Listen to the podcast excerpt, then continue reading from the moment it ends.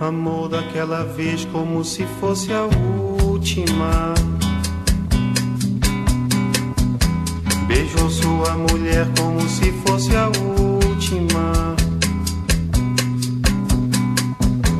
E cada filho seu como se fosse o único. E atravessou a rua com seu passo tímido. Bueno, voy al trabajo. Pero si ya estoy en el trabajo, claro. Si esta es mi casa. De casa al trabajo y del trabajo a casa. Nunca fue tan fácil, general. Arranquemos, que este mérito no se va a conquistar solo. Así que prendo la computadora, pero parece que nunca se apagó. Se quedó toda la noche titilando en la pantalla y en mis ojos, manteniendo los sentidos en alerta. Aquí de Nor estamos a sus órdenes. Hablo en tercera persona para no sentirme tan solo. Y si hay ocio, que sea productivo, brindo por eso y recupero el tiempo brindado. Que el disfrute rinda. Soy un empresario de mí mismo, explotando mis capacidades o explotando a secas, la lengua seca, los ojos secos, la cuenta seca. Mi papá era mecánico y mi mamá ama de casa, que es el único caso de un amo que no cobra un peso, ¿no? En cambio, yo soy mi propio jefe y soy un jefe implacable. No hay aumento para vos, yo. ¿Qué te pensás? ¿Que te sobra la plata? Es lo que digo siempre o me dicen siempre, ya no me acuerdo. No hay que regalar pescado, hay que enseñar a pescar. Pero que el curso no sea gratis, ¿eh? ni con subsidios ni nada de eso. Que después esa plata, que pago yo con mis impuestos que no pago, esa platita se va por la canaleta de la droga y el juego. Una droga como este programita que están escuchando, que no es productivo, que no deja plata, que no vale nada y entonces no se puede comprar y que por eso mismo es perezoso, ocioso y peligroso. Como ustedes, que en lugar de trabajar y producir, están escuchando Socios a la Fuerza.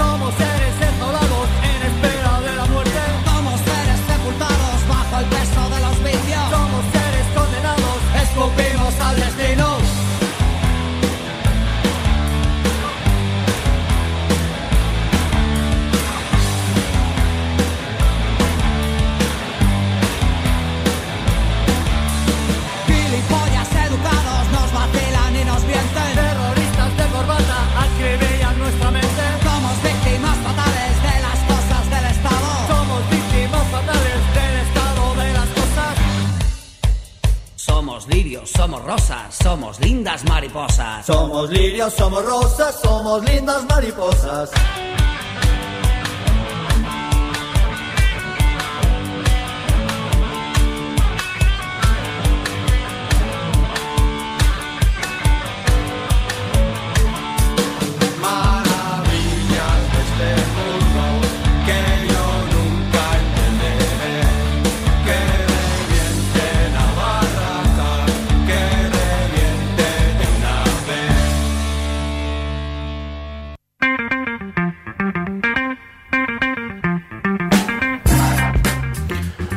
Buenas tardes desde Ituzaingó para el resto del mundo. Esto es Socios a la Fuerza, episodio 4. Mi nombre es Carlos Romero. Del otro lado hay un montón de gente, pero entre ellos están mis compañeros y mi compañera Melina Alderete. Melina, ¿cómo estás? ¿Me escuchás? Hola Carlos, hola gente, te escucho perfecto. Bueno, está bien. Viste que ahora se estila mucho preguntar si el otro te escucha, si está muteado. Eh, Es todo muy espiritista, ¿viste? Todos están ahí, me Claro, escuchan. nos agarramos de las manos. Nahuel, si estás Total. ahí, manifestate. Estoy acá, un espíritu negro. Uy, te escuchamos bajito, un espíritu bajito. Hola, ahí me escuchas Ah, mejor. mucho mejor. Bien, bien. Bueno, un espíritu negro, oscuro. Bien, está bien. Bueno, cada espíritu tiene, tiene la potestad de, de autopercibirse cromáticamente como quiera, así que eh, está perfecto. Y bueno, más tarde va a estar también eh, José Casco, ¿no? que es eh, el que entra en el segundo tiempo cuando ya las piernas no, no van para más. Y José, que igual es un hombre del rugby, esto algún día lo vamos a tener que hablar con él, es un hombre del rugby. José se suma un poquito más tarde y él también va a estar poniendo el hombro en socios a la fuerza. Y hablando de, poner el hombro, ¿no? No digo de hombrear bolsas, pero al menos de poner el hombro. Este programa ya vieron, ya escucharon, mejor dicho, ¿no? Su introducción está un poquito girando en torno al trabajo o, o a lo que se considera trabajo o algo así, ¿no? Iremos viéndolo con el correr de los minutos. Nahuel, ¿vos te acordás cuál fue tu primer trabajo remunerado? ¿Cómo no? En, en realidad dos. Primero repartí volantes y segundo en una juguetería, la juguetería de Tribilín y laburaba con amigos. Tenía 14 años, eh, era repositor y después me iba a la escuela a la noche. Ajá. Gran laburo, porque laburaba con amigos. Claro, es, eso de repartir volantes es bien 90, ¿no? Esto es muy del programa pasado que hablamos de los 90, pero el, el volanteo yo lo tengo como una actividad también de mi época. Yo creo que también repartí volantes. No sé si fue mi primer trabajo, pero eh, pero sí, ¿sabes qué? Viste, yo te decía remunerado, porque otra de las cositas de las que vamos a hablar en el programa es que justamente el empleo y lo remunerado no siempre van de la mano y bueno, hay que ver cómo, cómo se entiende, cómo se entiende eso. Eh, y en el mundo, en el mundo de, de las tapas, los libros, las letras, las páginas, los escritores, las escritoras, las, las editoriales y las imprentas, ¿qué, qué podemos decir de esto? ¿Cómo, cómo funciona el, eh, la perspectiva laboral en ese, en ese plano? Bueno, eh, en realidad se pueden, viste, hay de todo. De hecho, hablaremos de, con alguien concreto sobre ese de todo. Pero yo elegí hoy eh, pensar en una novela de, de Martín Coan, porque eh, Martín fue entrevistado en la radio por Rodrigo Manigot en, en el programa Libre Rocks, que está muy bueno. Un, un programa dije- hermano acá en la radio, sí, sí. Exacto. Y dije, voy a aprovechar la volada y voy con Coan, que es uno de mis escritores preferidos, además. Y que tiene una novela que, que retrata una parte del mundo laboral muy muy buena. Tiene muchas, son muy buenas, pero a mí ciencias morales y la cuestión del trabajo me parece que, que da en muchos clavos. Co- Este- Perdón, Nahuel, ¿no? Coan, que sí. es, un, es un escritor y también interviene ¿no? en la escena pública, eh, se, se manifiesta sobre algunos debates y también escribe columnas, si no me equivoco, en el diario Perfil. O sea, tiene una actividad eh, bien vigente. Sí, exactamente. Tiene una columna los sábados o domingos, el fin de semana publica en perfil con Casas y, y Spregelburg y varios de- del ámbito de la cultura. Eh, y también interviene, ha, ha intervenido en debates públicos, me acuerdo uno con Lo Pérfido hablando del número de los desaparecidos. Sí, Una- ese es una- muy, muy famoso de los últimos. Sí, una paliza argumental porque Coan no solo este generalmente tiene razón además, pero además eh, razona con argumentos. Muy interesante. Y también una en la que hablaba del, del discurso de- del expresidente dando algunas claves de lectura del discurso que estaba muy bien también. Bien. Bueno, perdón, eh, pero me pareció bueno recordar que, que está ahí, Coan. Se lo puede visitar ahora mismo si, si usted quiere, poniendo ahí en Twitter o en, en YouTube y esperen a que terminemos nosotros y lo pueden ir a ver.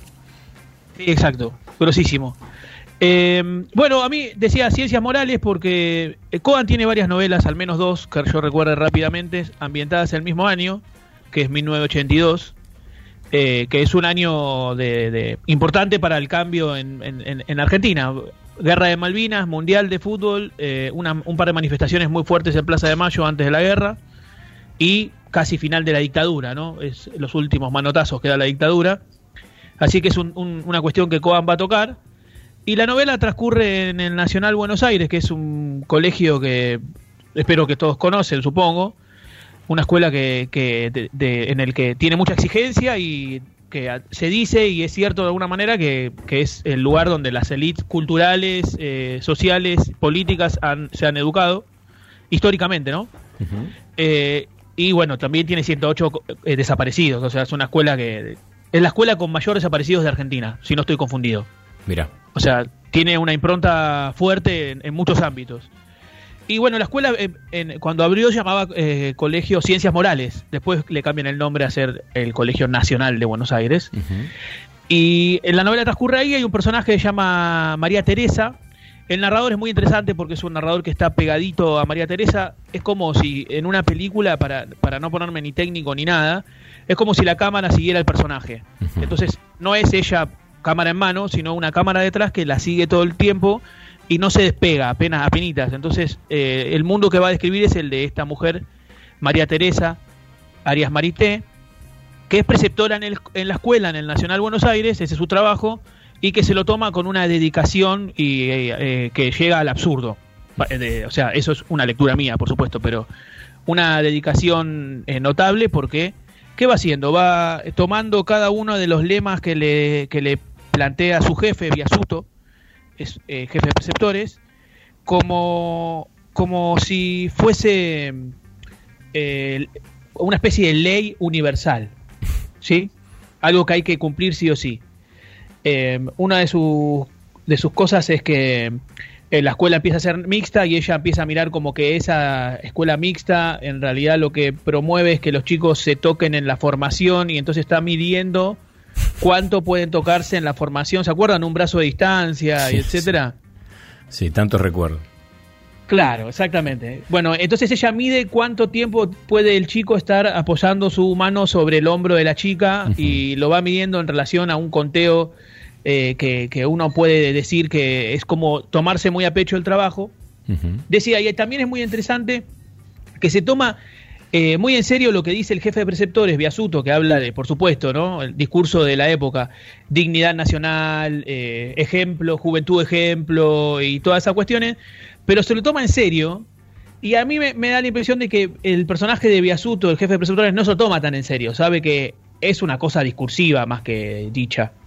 Entonces, alrededor de ese trabajo eh, ocurre una serie de normativas que ella se toma en serio. Vieron que hay gente que se toma muy en serio, viste, Carlos, que hay gente que se toma muy en serio las normativas. Eh, y, entonces, eh, sucede que, por ejemplo, a dos cuadras alrededor de la escuela, un preceptor tiene que estar atento.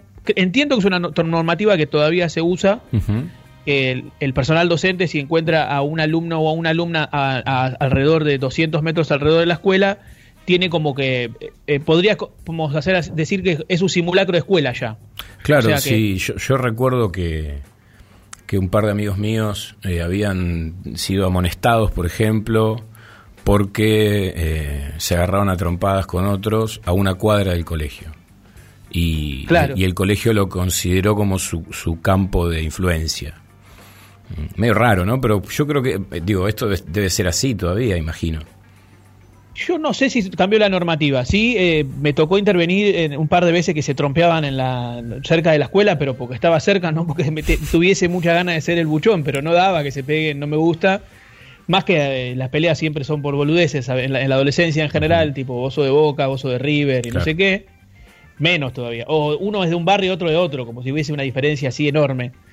Eh, pero eh, fueron las únicas veces que intervine mis alumnos y mis alumnas saben que si los veo por la calle a una cuadra haciendo algo que fumando por ejemplo no voy a estar diciendo con la gorra puesta diciendo eh, estuviste fumando no sabes qué, me quedaba pensando no pues, hice un poco de memoria mis experiencias con preceptores y preceptoras y son como la contracara de esta preceptora que vos presentás porque en general fueron personas bastante poco digamos, estrictas o, poco apegadas a su tarea, ¿no? Es como que ser preceptor o preceptora parece un trabajo con una con una identidad más bien liviana, ¿no? La gente hace eso como en un momento de su vida, o, no sé qué, si se toma como un laburo eh, en el que uno puede, digamos, de ahí avanzar a otros roles de la carrera docente o profesional, no docente dentro de un colegio, pero, pero no, me, no me tocó nunca cruzarme con una persona que se lo tomara tan, este, tan así en serio, ¿no? Bueno, María Teresa sería esa persona. Eh, yo creo que conocí a alguna eh, persona que se tomara en serio esta parte del trabajo, porque es un trabajo serio el de, las preceptoras y los preceptores y los queremos y son necesarios en las escuelas. Eh, digamos que no quiero hacer una ley general, pero sí sucede mucho que, por ejemplo, profesores que tienen pocas horas cátedra y no consiguen, toman trabajos de preceptores para parar la olla, cosa que me parece muy bien y hacen muy bien su trabajo mientras esperan tomar horas de lo que estudiaron, porque, bueno, hay materias que tienen poca, carga horaria, ¿no? Tiene que ver con eso. Claro, ya de toque, eh, fíjate, fíjate cómo, perdón, eh, ya de toque empieza a, aparecer la necesidad de tener más de un trabajo, ¿no? Que es como una característica en muchísimas actividades laborales en la Argentina. La necesidad de, digamos, de sumar ocupaciones porque el sueldo se tiene que, conformar con distintos trabajos, ¿no? no sol, con uno solo parecería no alcanzar nunca, salvo contadas actividades.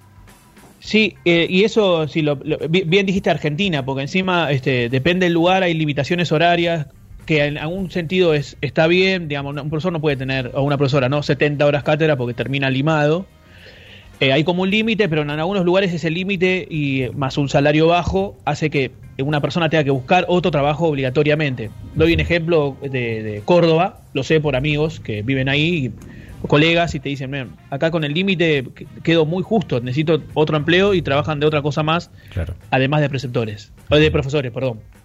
Así que claro. es un tema, más, la, más eh, siempre volvemos a los 90, eh, que cada jurisdicción está en la paritaria nacional, pero cada ju- jurisdicción toma medidas eh, aisladas de las otras y una serie de cosas que se mezclan.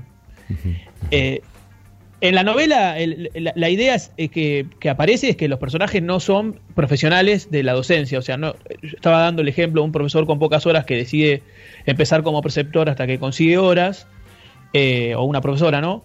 Pero eh, lo hace, eh, al menos está dentro de su rubro educativo.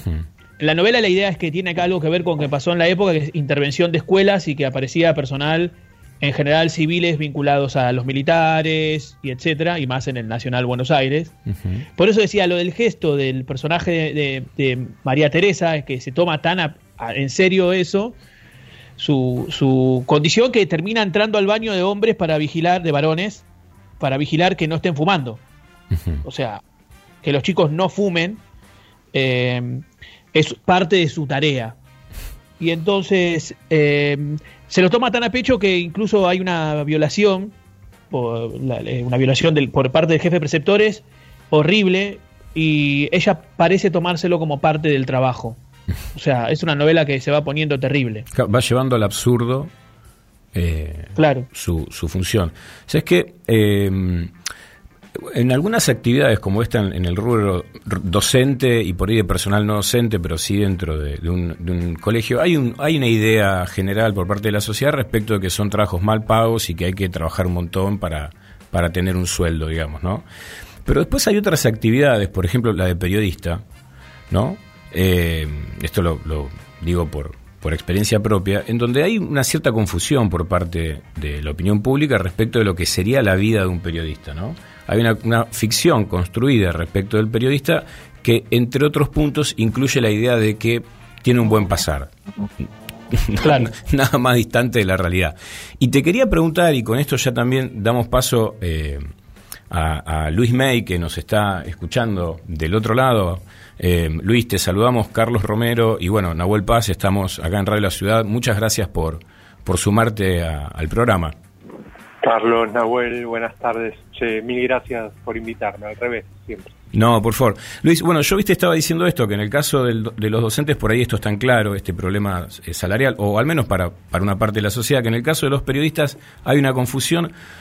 Te quería preguntar, ¿cómo es en el caso del mundo de la, de la escritura, ¿no? Y, y de todas las, las cuestiones vinculadas a ser escritor eh, o a tener actividades dentro del mundo editorial?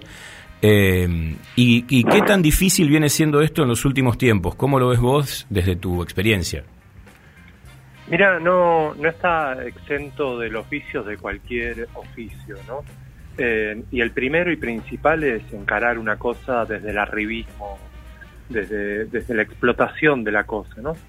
Eh, me- no creo que haya alguien que del espíritu diga voy a hacer tal cosa para hacer dinero, salvo que ese sea su objetivo y ya, bueno, ya hay arribismo directamente y, y estamos perdidos. Me imagino que esta mujer, ¿no? Que esto que puso tan en boga eh, el, el día, ¿no? Esta tarde es- nos levantamos, creo, todos con estas declaraciones de esta mujer. eh, De Soledad considera- sí, exacto. Que ni siquiera considera que todos los docentes, de, todos, absolutamente todos, leyeron en algún momento a Pablo Freire. Y Freire mismo les dice del primer año, che, mira, si te vas a dedicar a la docencia para hacerte rico, mejor que te dediques a, la otra, co- a otra cosa, ¿no? Eh, y lo saben, ¿no? Eh, qué manera de denigrar y de denigrar su propio su propio ministerio, ¿no? Porque, porque saben bien que, que es un chiste es un chiste malo pretender que un chico hoy, ¿no? De Ujú. 17 años sepa lo que quiere en la vida, eh, hacia rajatabla, ¿no? En esa segunda declaración que escuché por ahí de, de que lo, lo hacen por porque fracasaron en sus carreras. Y bueno, yo fracasé un montón, te digo, la verdad. Eh, yo siempre le dije a Nahuel, yo publiqué un número X de novelas, vamos a decir hasta ahora 10, pero en realidad escribí como 70. O sea, fracasé un montón, en realidad soy un fracaso. De hecho, una vez me dicen que gano un premio y en realidad perdí, yo me presenté a otro. Eh, apareció un premio nuevo nada más, pero, pero yo no me había presentado a eso. Eh, somos, digamos, eh, el famoso fracasa mejor, ¿no? Yo creo que estoy de ese lado. Claro. Eh, no, no esta cosa del este neomerito, esta neomeritocracia, ¿no? O sea, de- incluso el revisionismo del pasado del pobre, ¿no? O sea, encima que es pobre cuando lo era, cuando ni siquiera tenía las herramientas para dejar de serlo, también eso entra en de juicio.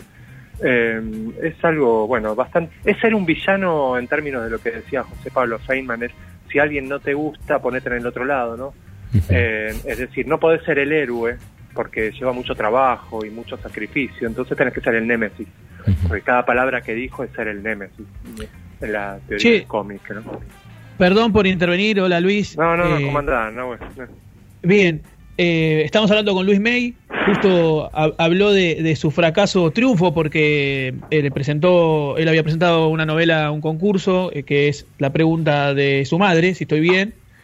Eh, se me escapa a veces el título, y eh, en realidad perdió el Clarín, el premio Clarín, pero ganó el premio Eñe. La van a reeditar esa novela, ¿no? ¿Estoy bien? Sí, sí, por suerte sí, porque hubo como un maltrato bastante, no sé, un destrato, ¿no? O sea, un, sacó el premio, salió como al año la novela casi, o, casi, o ocho meses después que perder toda la prensa y alguien lo sabe por ahí. Eh, bueno, fue tirada medio al mercado y tuve la suerte de que igual se leyó bastante, pero pero no nunca me dijeron ni cuánto se vendieron. Por suerte se venció el contrato. Eh, y bueno, nada, lo que fue algo muy lindo, igual porque me vino muy bien la plata, buenísimo todo, más allá de mis detalles eh, editoriales que me hubiera gustado que sea diferente. Eh, bueno, el- la editorial Factotum, Guido Indie, Intersona, eh, tenía muchas ganas de publicarla, así que, bueno, sí se va a reeditar en, en el corto plazo, calculo, pero el corto plazo editorial es largo, eh, así que no, no es la semana que Sí, claro. Son como los nueve, los nueve meses que tardaron en publicarte la novela después de ganar el premio. viene. Sí, pero sin, sin apariencia, que había que aprovechar. Claro, obvio. Eh, hablando de eso, justo eh, hablando de trabajo y del trabajo de escritor, eh, que del cual entiendo, ahora nos vas a contar un poco que, de qué vive un escritor, o al menos en tu caso, no sé si no, no la regla. Mm. En tus novelas eh, hay mucho, eh, estabas hablando de, de eso, de, de medirle qué hace el pobre y deja de hacer. Hay mucho, muchos personajes, o hay algunos personajes que, que son como un poco buscas en relación al laburo. Eh, no- no- o sea, no salen, no nacen en una cuna en la que todo esté resuelto, básicamente. Y eh, en tu vida un poco hay algo de eso, ¿no? Porque tuviste, empezamos hablando de empleo del programa y vos tuviste unos cuantos, ¿no es cierto? Sí. En, en relación a la literatura, por lo menos. En relación directa, en relación directa con la literatura, muchos años de librero, ¿no? Eh, después hice muchas correcciones, hice escritor fantasma. Eh, bueno, algún trabajo periodístico también, en uno u otro lado. Eh, siempre desde afuera, siempre de freelance, ¿no? Eh, algo me gustó mucho que dijo Carlos es, es, di- digamos, eh, repetir más veces y con más, más constancia esto de, que de la falsa figura del periodista, que en realidad no es eso que vimos de Majul y compañía. Eh, es terrible, el periodista es un busca de la moneda mensual todo el tiempo, no, no, no tiene garantizado casi nada. Mi viejo fue periodista, dentro de todos sus errores personales y virtudes, pasó de la pasó por la época donde ser periodista era ser eh, era era era era gitanearla por todos lados eh, hasta llegar a un número ¿no? Eh, y yo hice de todo vol- volantero mi, mi primer trabajo fue profesor de pádel mira lo que te digo a, lo- a los 13 años jugaba muy bien ¿eh? pero tenía primero que tenía que barrer la cancha para jugar porque si no no te dejaban jugar gratis y después para jugar los torneos y cosas así tenía que tener plata entonces íbamos a repartir volantes de todos la- los lavaderos de la zona que igual te dan con mucha distancia uno del otro, pero íbamos a repartir volantes, no sé, y así eh, se fueron combinando lo- los trabajos entre las clases de pádel, después lo- el volanteo siguió hasta los 20 igual, ¿eh? Eh, con telemarketing, viste, todo, en esa época también había mucho telemarketing. Luis, Eh, Lu- Luis, te, te- tengo una, una consulta. Viste que, en- bueno, vos mencionaste el caso del periodismo, pero me imagino que es así en muchos otros. Hay una idea del, del derecho de piso que se debe pagar, ¿no? Una cosa media feudal, el, el derecho de piso que se debe pagar para poder eh, ingresar en un trabajo, ¿no? En el caso de, del, del, mundo de la escritura, eh, el mercado editorial y demás, si bien me imagino que las experiencias deben ser muy diversas, en tu caso, eh, ¿cómo, ves esa perspectiva en el campo editorial? ¿Eso ocurre o se maneja de otra manera? Sí, sí, recontra existe, recontra existe, pero es que hay muchos lugares predeterminados, ¿no? dentro del mismo sistema editorial, no solo los autores de la casa, sino la gente que se mueve bien, ¿no? Va a tener un espacio antes que tal vez el, el, que presentó, la persona que presentó un buen texto, que no te los leen en general, ¿no? Pero hay que ir haciendo camino al andar en ese sentido, pero aparte porque el comercio cultural es una especie de eufemismo rarísimo, ¿no? Eh, donde mm, en realidad las reglas, las peores reglas del del capitalismo funcionan ahí, ¿no? O sea, yo quiero decir, yo no veo a J.K. Rowling armando fundaciones con su fortuna para ayudar a los autores. Me parece que si un día yo a tener un Harry Potter, ojalá me lo recuerden a Well, me parece que le distribuiría un montón de dinero. Es un montón de guita. Eh, tiene más plata que la rey. Está bien, ¿no? Es un capitalismo, como, le como el capitalismo es, es, así violento y cada cual tiene lo suyo. Esto de la propiedad privada eh, te, mato si te acercas y la mirás, no sé y además, Luis, perdón que te interrumpa, pero estaba pensando mientras lo decías, que alguna vez hablamos de esto también, es que eh, dentro de, todo esto que describiste, dentro de un mercado justamente el argentino, porque, porque Harry Potter, supongo, que creo algo de eso, funciona en eh, lengua anglosajona, Inglaterra, con el relato de Rowling diciendo que terminó el libro en un bar eh, eh, casi con pena. Como que Argentina tiene un mercado diferente, más chico, eh, bueno, no es anglosajón. ¿Algo de eso hay también en esto que describís? Sí, por supuesto, sí, eso es una, solidaridad entre anglosajones. Eso, ellos entre Estados Unidos e Inglaterra hay un, hay un océano, y lo que sale en un lado sale en el otro inmediatamente. Acá no, no, sabemos quién es el autor uruguayo del momento. claro, sí. Y hay, la una cosa... La frontera sí, las fronteras están inmediatas y qué, mal desaprovechadas, ¿no? Por eso está bueno siempre una América Latina un poco más unida, eh, en fin. Pero, pero también se equivocan mucho. Pensá, hace un tiempo hay una anécdota, un, cuento que dicen por ahí de un famoso editor británico que lo retaba a su hijo porque el hijo tenía bajas calificaciones y, y el nene tenía que ir a Oxford y qué sé yo, que, que otro cuentito le empezó a tirar ahí a los, al voleo. Y de repente el nene se queda callado y le dice, pero papá, vos, vos a mí me decís esto, si vos rechazaste Harry Potter. O sea, yo también estoy equivocado en ese sentido, ¿no? Eh, es un desastre, esto es, en eso sí, medio a nivel mundial, es, tirar una botella al mar y no sabes a quién le va a parar, ¿no? O sea, eh, hay unos riesgos, pero si ellos de repente esta historia de, de Rowling escribiendo con su hijo en brazos eh, en un bar, eh, la hacen, la, la, suman a la mitología bastante rápido, la ayudan, ¿no? O sea, porque, porque ellos se educaron así, ¿no? Desde, desde la espada de eh, que sale de la piedra, Robin Hood y claro eh, y bueno llegando a Dickens, ¿no? Con el, con el niño Pip, que tú lo puedes, bueno, son niños que intentan, que llegan a ricos, ¿no? O sea, sí.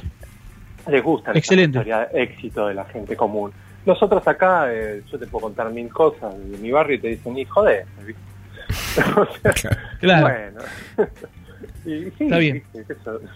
Está bien. Sí, se entiende. Eh, eh, Luis, y, mm, y esta situación es...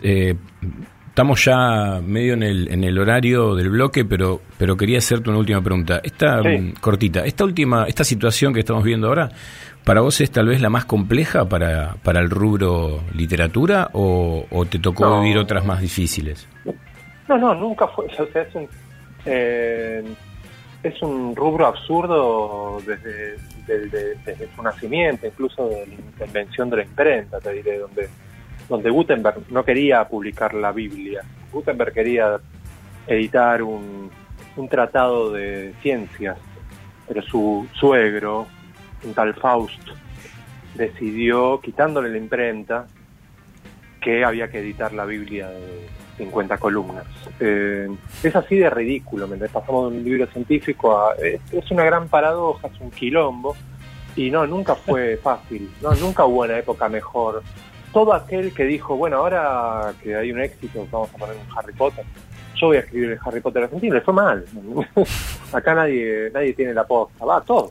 Siempre hay algún genio del marketing que dice, yo tengo posta y dura un rato. Eh, esto es esto es un quilombo y no, no, no está más grave que antes. ¿eh? No, no, yo siempre... El resto, la mayoría la pasa mal en esto. Eh, pero lo haces igual porque no lo podés evitar. Escribís, Claro. te sentás sin, sin importar a qué hora llegues a tu casa de trabajar. Eh, y hay un montón de casos. Yo cuando trabajaba de librero en un, en un shopping, horroroso trabajo, créeme, eh, venía Sacheri cada una vez por mes diciendo, por favor, exhiban mis libros. El tipo la remaba un montón, ¿entendés? O sea, y laburaba de profesor en el CBC de Martínez y se caminaba desde ahí hasta el shopping, que eran unas cuantas cuadras, y después viajaba hasta Lanús, ¿entendés? O sea, y después, bueno, el- el- el- la historia de éxito gana el Oscar, todo, pero se rompía el alma, ¿viste? O sea, Eve Ujar, entiende. todo el mundo sabe, todos recibieron a Eve Ujar, genia de maestra de la literatura a muchos niveles, llevando sus libritos a la librería diciendo, no me los dejen en consignación acá, por favor. Claro. Eh, todos la remaron. Y después, bueno, los grandes casos. eh, cada vez que se vendía un Ulises, lo llamaban de la librería hasta parisina, lo llamaban a Joyce y le decían, se vendió uno. Eh, digamos, no sabemos quién. ¿Qué sé yo? Si yo me pongo a pensar en todas esas cosas, no escribo más, Claro. porque la puerta abierta. Claro. Sí, Claro, pero bueno, eh, bueno que, que, por ejemplo, no sé, los, los alemanes tienen 500 fundaciones para apoyar la literatura, los franceses también. Nosotros tenemos un par que más o menos colaboran por aquí, una que colabora mucho en la Fundación Tomás Félix Martínez, que muchos no le tenían fe, pero la verdad que colabora un montón. Eh, o sea, da trabajo y paga. Claro. O sea, Claro. eh, sí, y, y bueno, después, y deja de contar, eh, Después el laburo. Claro. y después es ir a, ir, es ir a tocar. Claro, claro. Sí, o sea, por lo que vos decís, Luis, eh, esa- esas, esas imágenes que a veces se romantizan no, no, no tienen nada de romántica, sino que es lo que toca. Me parece que ese es el romance. Claro, Me parece que ahí está el romance y después extrañar el, el- el evento fundamental que es que bien la pasé con la puerta cerrada y con unos mates, ¿viste? Claro, O sea, a pesar de todo. ¿no? claro, O sea, a pesar de todo. eh, después no, no, no creo que si algún día me hago multimillonario de la literatura me compre una casa de oro y un autocohete como los Simpsons. ¿viste? No creo, yo no, no me veo haciendo eso. ¿viste? Sí, tengo la imagen ideal de invitar un montón de gente a un asado, ¿no? Claro. Eh, y después nada, disfruto de escribir. Todavía el día que no lo haga, bueno. No, Luis, por favor. No, no. no sé si aparte, no, no sé qué me voy a llevar. No sé si me voy a llevar un eh, lingote de oro a la tumba. ¿viste? Claro, claro. Bueno, pero digo, eh, en gran parte de toda esta rueda funciona con, con la promesa de esa zanahoria de oro, ¿no? De, no, no un lingote, sino la zanahoria. Bueno, Luis, la verdad, muchísimas gracias. Eh, Gustazo, ha- Carlos. hablamos con el escritor eh, Luis May, librero, premiado, muy interesante la charla, obviamente. ¿Cuál es el principal síntoma de que la charla es interesante? Que nos pasamos de todos los tiempos y la verdad es que no nos importa en lo más mínimo. Oh Lord, won't you buy me a Mercedes Benz? My friends all drive Porsches. I must make amends. Worked hard all my lifetime, no help from my friends. So, oh Lord, won't you buy me a Mercedes Benz? Oh Lord, won't you buy me a color TV? Dialing for dollars is trying to find me. I wait for delivery each day until three. So, oh Lord, won't you buy me a color TV? Oh Lord, won't you buy me a night on the town? I'm counting on you, Lord. Please don't let me down. Prove that you love me and buy the next round. Oh Lord, won't you buy me a night on the town? Everybody, oh Lord, won't you buy me a Mercedes Benz? My friends all drive Porsches. I must make amends. Worked hard all my lifetime, no help from my friends. So, oh Lord, won't you buy me a Mercedes Benz?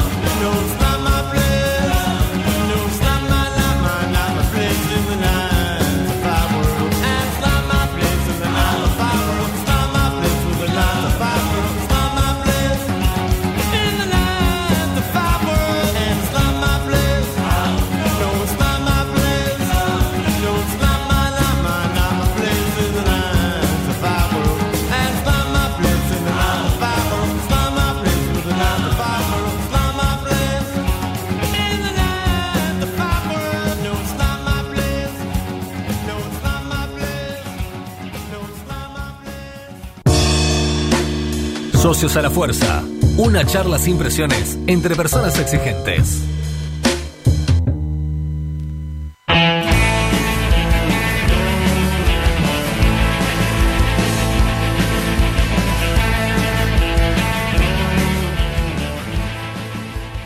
Regresamos con Socios de la Fuerza. Estamos en arroba Radio La Ciudad en Twitter. Hay un teléfono 116926 5570. Ahí pueden llamar y dejar eh, mensajes de WhatsApp. Después también eh, hay otro teléfono, un teléfono de línea 6088-4184. Bueno, un montón de maneras de, que ustedes se comuniquen. Lo que tienen que hacer es hacerlo. Después también, confieso algo, nosotros deberíamos leer los mensajes que mandan, porque así funciona ¿no? el, el mundo de las comunicaciones. Este bloque es muy cortito, solo estoy acá para decirles que, eh, acuérdense, vamos a tener ahora mismo, después de un tema, la columna de nuestra socia a la fuerza, que es Melina Aldrete, me pidió que no adelante nada, así que yo voy a cumplir. Después vamos a entrevistar a Alejandro Kaufman, un ensayista, docente, crítico cultural, una de las personas más agudas eh, con las que podríamos hablar en este momento sobre las dificultades que estamos atravesando como especie, diría. Ya no como gente del conurbano bonaerense, como especie. Así que cuidado.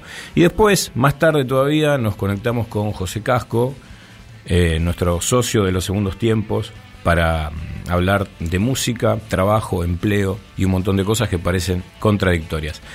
Eh, vamos a escuchar ahora El Pibe Tigre Almafuerte, no se lo pierdan.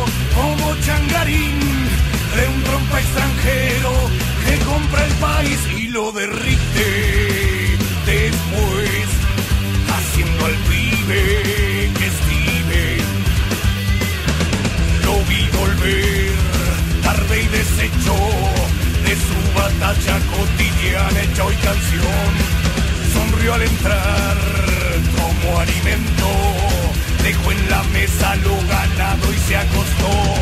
Rezó a Dios pidiendo antes de dormir por ser contratado, obteniendo así los beneficios de ser un efectivo por ley. Mañana es ya, despierta el pibe, esperanzado nuevamente va otra vez. Duro al pedal, gritando firme, de obra social sus sueños son hasta que ve acreditadores agitándose, el galpón vacío, la yuta y el juez y a quienes dicen que el cargo el derrite ayer.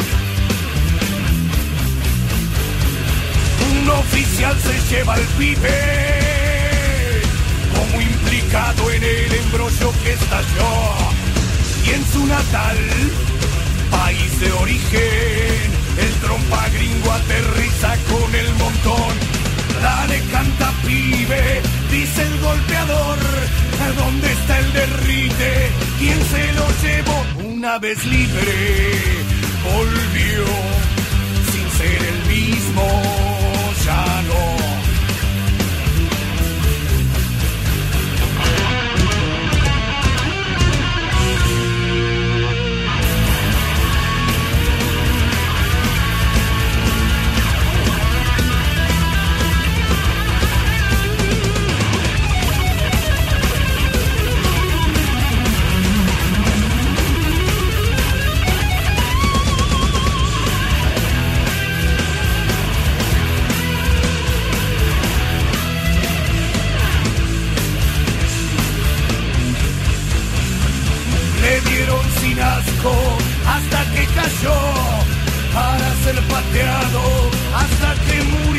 pibe tigre, aquel del barrio Carlos Gardel. Fue a cajón cerrado que se lo veló, pues fue desmembrado como donador. El pibe tigre, aquel del barrio Carlos Gardel. ¿Por qué será que aún es esto posible de ser?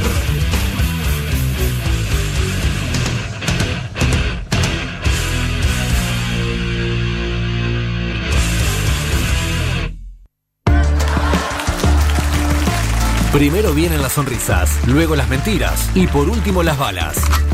Socios a la fuerza, porque plata no hay. Cuando no, no están allí sentados, nos nombren, hablen de las trabajadoras sexuales, eh, no como, como índice de prevalencia, sino como sujetas de derecho. Porque más que todo se va en la moral, en la ideología. Qué pena, estamos en pleno siglo XXI, es hora, es hora de parar esto. Lo nuestro es un trabajo y es trabajo sexual. Continuamos en Socios a la Fuerza. Acabamos de escuchar la voz de mujeres contando algunas cuestiones y también ahora vamos a escuchar la voz de otra mujer, Melina Alderete, que nos va a seguir explicando y contando algunas otras cuestiones. Melina, Así es, Carlos. ¿estás ahí? Aquí estoy. Bien, Aquí estoy. O volvemos con el espiritismo. Sí, yo vi que se manifestó tu espíritu. Recordamos que estamos, aunque sonemos al mismo tiempo, yo estoy en un lugar que es en la hermosa radio de la ciudad de Nituzengo y Melina está en su casa, en Aedo, ¿no, Melina? Así es, estoy en mi casa, en mi hermoso estudio casero de la habitación, ¿viste Bien. cómo es esto? Bien, Haciendo bueno. lo que se puede con lo que hay. Claro, bueno, hay un Skype que nos está conectando, pero a veces hay estas interferencias y delays que espero sepan entender. Meli, ¿qué es lo que escuchamos al comienzo de este bloque? Bien, lo que escuchamos, ese corte de audio, eh, fue una, un video que habían hecho eh, la red TASEX, que es de Red de Trabajadores Sexuales y Trabajadoras Sexuales de América Latina y el Caribe, en el marco del primero de mayo, Día de, de los Trabajadores del año pasado. Lo que yo quería comentar respecto a, a todo esto que, que veníamos hablando, en el marco también, enganchándonos un poco con, con la columna de Nahuel eh, y la entrevista a Luis May, es que en el sistema capitalista en el que estamos eh, inmersos, inmersas todos, todas, eh, somos todos explotados, ¿no? Eh, todos vendemos nuestra fuerza de trabajo, nuestro tiempo, nuestras habilidades, a cambio de, de- de- dinero, ¿no? Como si fuera una especie de mercancía. Eso- Acá eso- me- me- Meli, esto que vos sí, contás decime. es como el estado de situación, ¿no? que ya lo tenemos súper como Claro, naturalizado, pero que si uno lo quiere poner en palabras, eh, es así, ¿no? Así como lo acabas de describir. Tal cual.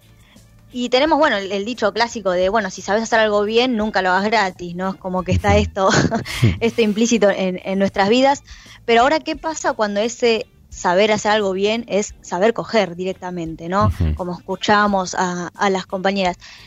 Y lo que yo, esto digamos es un debate de que no, no lo planteo yo ni mucho menos, sino que está en auge más que nada en los feminismos, ¿no? Hay como una, la gran grieta, como quien dice, eh, dentro de estos movimientos, porque, bueno, hay algunas personas que sostienen que el, el trabajo sexual no es trabajo y, y lo comparan con la trata de personas y otras, otros debates internos, y por otro lado están eh, las voces que acabamos de escuchar, ¿no? que, que defienden su trabajo, que, que nada, que es su sustento.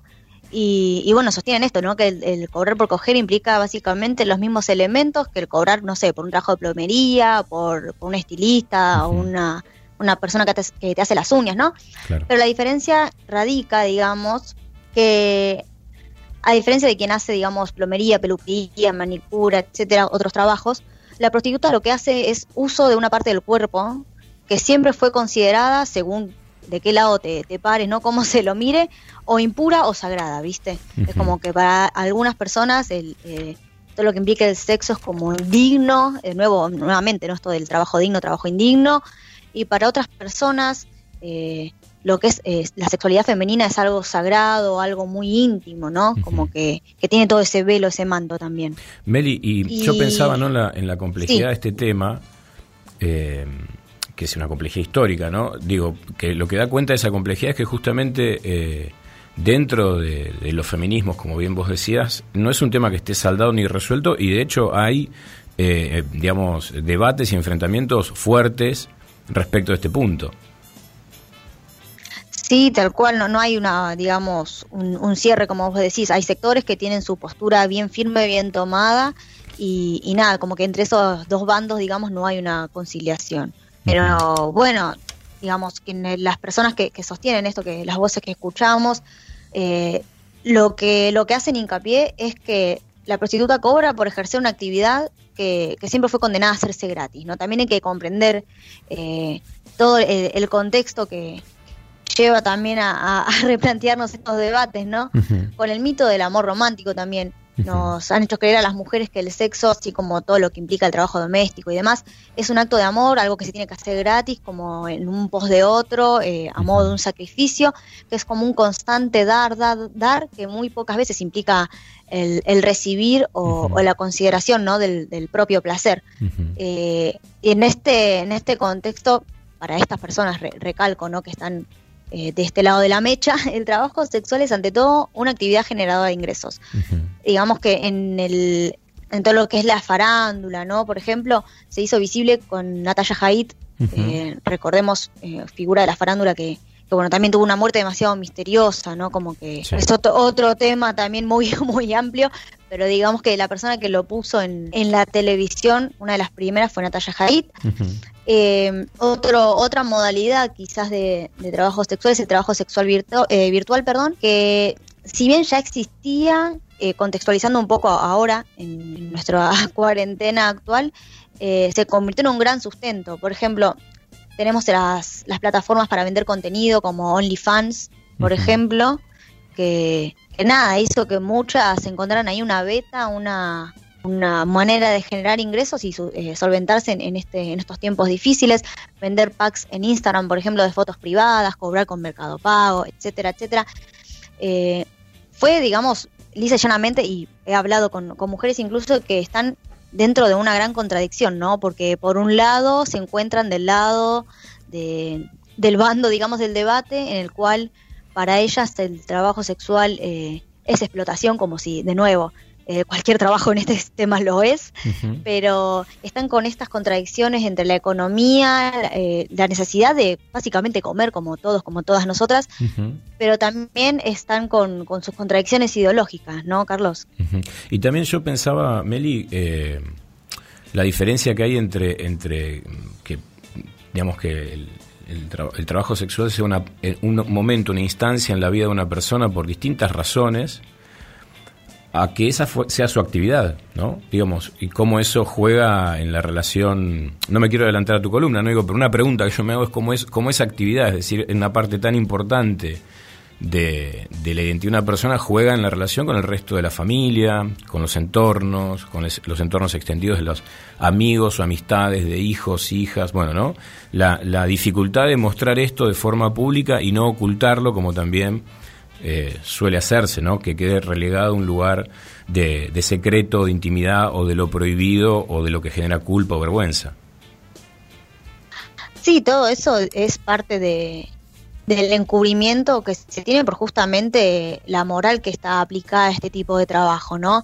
Eh, no hay que olvidar que, bueno, yo cuando estaba mirando un poco, yo hace un montón que vengo investigando este tema y, y laburándolo, pero muchas me decían, "Ay, no hay que olvidarse que las putas no, no somos aliens, decía una compañera, ¿no? Como que somos eh, estudiantes, muchas chicas se han podido solventar sus estudios con, con este tipo de trabajo, hay trabajadoras sexuales que son madres, son jefas de familia, y el, el hecho de decir que el trabajo sexual es un trabajo, ¿no? Enmarca a todas estas personas que, que lo ejercen en, la sacan, digamos, del contexto de, ay, son delincuentes o ay, son víctimas, como, o, o no sé, o pecadoras, ¿viste? Como que hay distintos eh, adjetivos que, que se le dan a estas chicas, sino como que al decir que es un trabajo, se las establece como sujetas de derecho, ¿no? Claro. Eh, que bueno, que como muchos otros trabajadores informales, eh, son generalmente ex- excluidas de recibir protecciones sociales, ¿no? Y trabajan en condiciones mucho más precarias.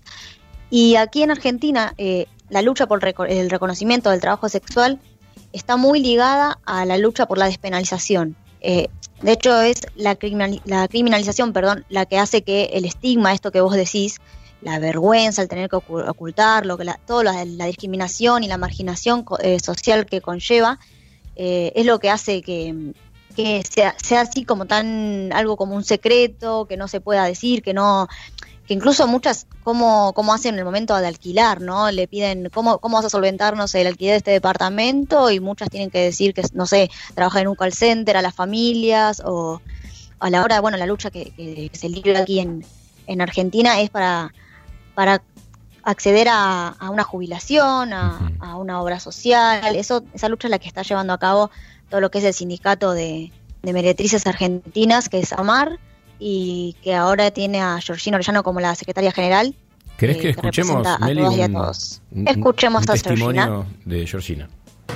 vivía con un montón de culpa mi trabajo y sintiendo mucho miedo. Tenía mucho más miedo que mi familia se enterase que verdaderamente era una prostituta y no una empleada de una inmobiliaria, como les había dicho, a que la policía me llevase detenida. Y hoy lo defiendo. Es mi trabajo, es el trabajo que hacemos muchas personas y necesitamos que nos escuchen, que se derriben prejuicios, eh, que se deje la moral de lado y que se legisle en pos de no seguir vulnerando los derechos humanos y laborales de las trabajadoras y trabajadores sexuales. Bueno, eh, escuchamos a Georgina Orellano. Meli, justamente el, razonamiento detrás, del planteo de, Orellano y, de quienes tienen su postura es que justamente eh, visibilizar, eh, blanquear, institucionalizar esta práctica es lo que permite transformarla en un derecho que se ejerza de una forma eh, cuidada, sana, con como debería ser cualquier otra actividad laboral, o sea, sacarla de ese ostracismo, de ese lugar tabú, justamente para, para tratarla como cualquier otra práctica laboral dentro de este sistema en el que vivimos. Así es, Carlos, tal cual. Lo que es fundamental aquí para la demanda de, de la despenalización es que las personas que ejercen el trabajo sexual tienen que gozar de los derechos civiles y laborales y también las protecciones sociales, ¿no? Que son el derecho básicamente de todos los trabajadores, de todas las trabajadoras, independientemente de, su ocupación. Y también lo que sostienen, eh, por lo menos desde la postura de, de AMAR, eh, nuevo sindicato que, que nuclea a los trabajadores y las trabajadoras sexuales, es que, bueno, hay que eh, regularizar todo, toda esta situación, pero también generar políticas para quienes eh, literalmente están obligadas, como es el caso quizás de, de algunas compañeras trans que al, al- al no tener tantas posibilidades laborales terminan cayendo en, en esto, no porque quieran... eh, digamos, elegirlo libremente, sino porque, porque es la única que les queda básicamente Claro. y lo que también se, se, se pide desde, desde esta organización es eso, ¿no? A- Derechos laborales para los trabajadores y las trabajadoras eh, sexuales que quieren ejercer esta profesión, pero también unas políticas, eh, digamos, desde el Estado que, que ayude a las personas a las que quieren salir de esa situación a lograr metas eh, reales, o- no, no chamullo, básicamente, que tengan trabajos eh, que quieran estar y que puedan progresar y, salir de la situación en las que, en la que están sometidas. Bueno, como, como en cualquier otra situación, la, la intervención del Estado implica responsabilidades, obligaciones y en todo caso dar, dar más debates, ¿no? Digo, eh, empezar a pensarlo en perspectiva. Incluso a veces eh, lo- los discursos contrapuestos que hay sobre, sobre este tipo de temáticas tan complejas, eh, parecería que incluso el debate mismo se puede dar en mejores condiciones si hay una intervención del Estado, ¿no? Si el Estado aparece y esto se transforma en una problemática de la cual eh, se ocupan las instituciones del Estado, incluso los debates y las polémicas pueden darse en un ámbito resolutivo y que, y que conduzca a algo y no a- al estancamiento del debate y, y que la cosa siga tal como está, pues justamente creo que por ahí en el punto en el que sí se, se coincide es que la situación tal como está eh, no beneficia a nadie, ¿no? Bueno, muchas gracias Meli. Eh, hacemos, Gracias, Carlos. hacemos una pequeña pausa.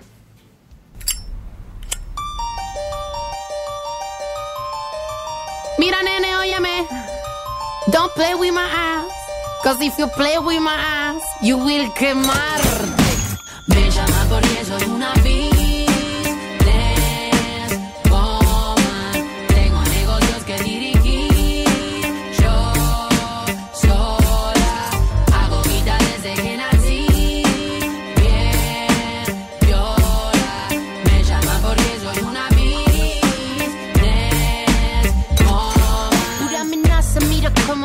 tira la nenaza. Todos los pibes se rajaron de la plaza. Loco, borrate esa cara de caballito. Después probarme te quedaste derechito. Soy una nena mala, una droga asesina. Me brillan las tetas, mujeres de vecina. Me gusta el boxeo, la baba, la rabia. Vamos a pegarnos sin los guantes. Sexo sucio, caro, carísimo. Mira cómo se te caen los billetes sin tocarme. Soñaste conmigo, ¿quién cojones eres tú? Nadie te pidió permiso. Veo tu cara aplastada de gusto en el piso. Bitch. Me una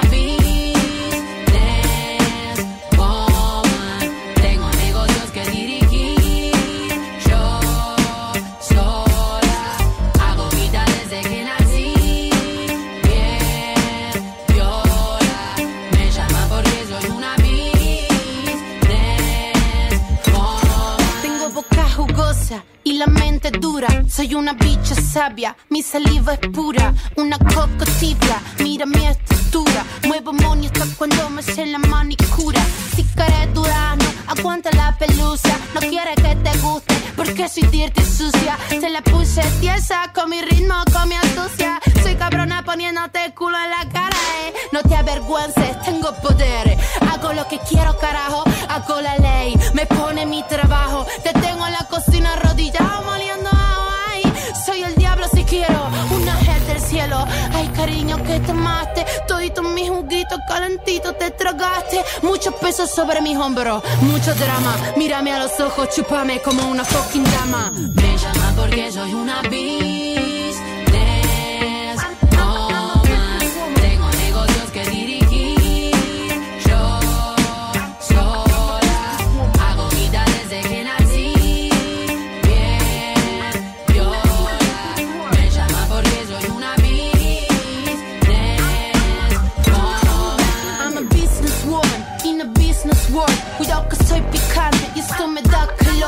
I'm a businesswoman in a business world. No tengo tiempo y toda tu vida la manejo yo. I'm a business uh, in a business world. Cuidado que soy picante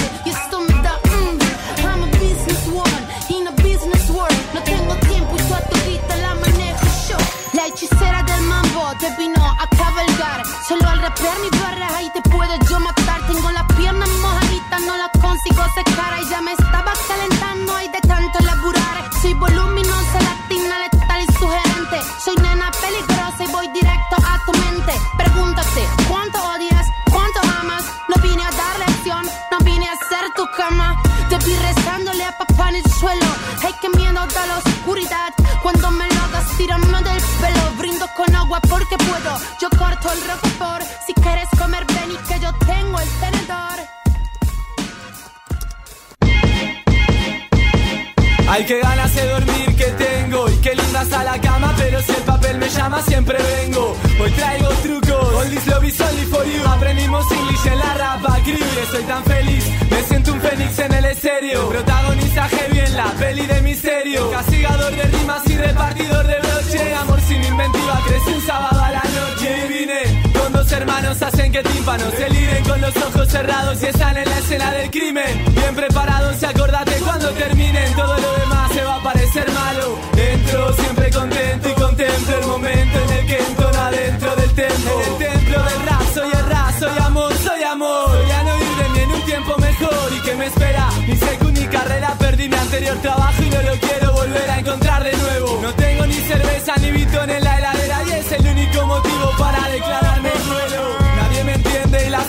que escribo las digo tranquilo, me siento un incomprendido más. Un buen consejo para las mentes más frívolas. Nada es imposible si cerras los ojos y volas. Hoy mi positividad no tiene similar. Yo dócil y sin y más mi psicosis es mínima. Mi estilo es el de un minibar, convierte a la más tímida. Y si mi rival no tiene posibilidad, hay que eliminar. Buenos días, mamá, recién me levanté. Buenos días, cara Vos no entendés mis tácticas contra el estrés. Como ellos no entienden cómo controlar tanta fluidez. Me siento en el escritorio a pesar de la pachorra. Cargo mis energías, desayuno y escuchorra. Bueno, más que desayuno, en realidad meriendo mucho. Todavía no entiendo y mamá grita cual cotorra. Esa acusación es falsa en realidad. Solo que el placer de la libertad me sedujo. Yo trabajo en el rubro de la felicidad. Dueño de mi propia empresa y encima me va de lujo. Y aunque hoy estoy listo y voy a hacer lo que quiera. Mi rap derrama calidez al ras, borra sordera. Ser feliz es imposible, ya quisieras. Yo capturé todos los Pokémon, junté las siete esferas. Llegué a Europa nadando y atrapé al correcaminos. Ayudé a Jaimico y venció a Soy la comadreja. Puse música fuerte y no moleste a los vecinos. Nada es imposible, casaste la moraleja. Como el sol cuando amanece, yo soy libre, como el mar. Pueden ser libres y ver mi versión divertida y diversa de ser líder. Mi verdad sirve sin ser haber del libertinaje de un ser divergente. Y aunque no salve al mundo ni sea un tipo importante, no me lluevan mujeres ni sea un tipo interesante. No esté bañado en guita ni tenga autos relucientes. No sean impacientes, tengo una fe impresionante y unas ganas enormes de hacer lo que yo quiera. Tengo miles de cuadernos, millones de lapiceras, cientos de emociones, varias preocupaciones y muchísimos deseos de triunfar a mi manera, yeah. Soy un maestro espiritual sin igual. Yo tengo las mil one maneras de equilibrar tu caos, tu miedo, todos tus lados más fieros. ¿Cuáles son tus deseos? Cada cielo es un caso individual. Vamos a emigrar, a recorrerlos todos, conocer los modos de poseer el trono de la libertad. Caer y volver a levantarse, nah. Quedarnos tirados en el piso un ratito ¿Qué sabes de mí? ¿De cuánto puedo rendir? Soy un tiranosaurio atrapado dentro de un gremlin. Fertilizador de sueños y aventuras. No señor, mi locura no se puede medir. No hay barreras, fronteras, banderas, no hay nada. Hay ideas, ojeras, diarreas y arcadas. Hay ganas y nada más. Palmas y carnaval. Y altas caravanas de palabras al alma. Nací así, anti-ansiedad y así me va. Soy un campesino viviendo en la ciudad a ciegas. El asesino del tiempo. Soy el silbido del viento. Un divagador amanecido. Y hay tanto para hacer, pero me desinflo. Solo de pensarlo siempre me faltan cinco. Pero sin embargo cumplo. Soy un ejemplo, mamá. El domador de neuronas en este circo.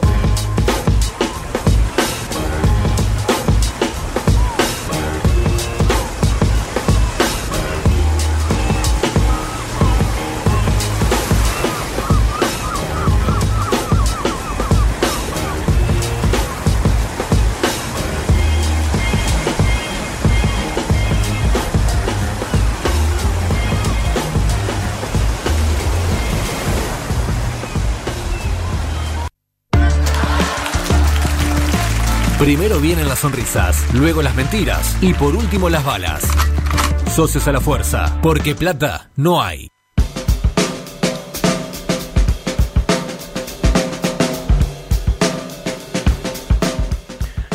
Bueno, es bueno tener esa certeza, ¿no? Plata no hay.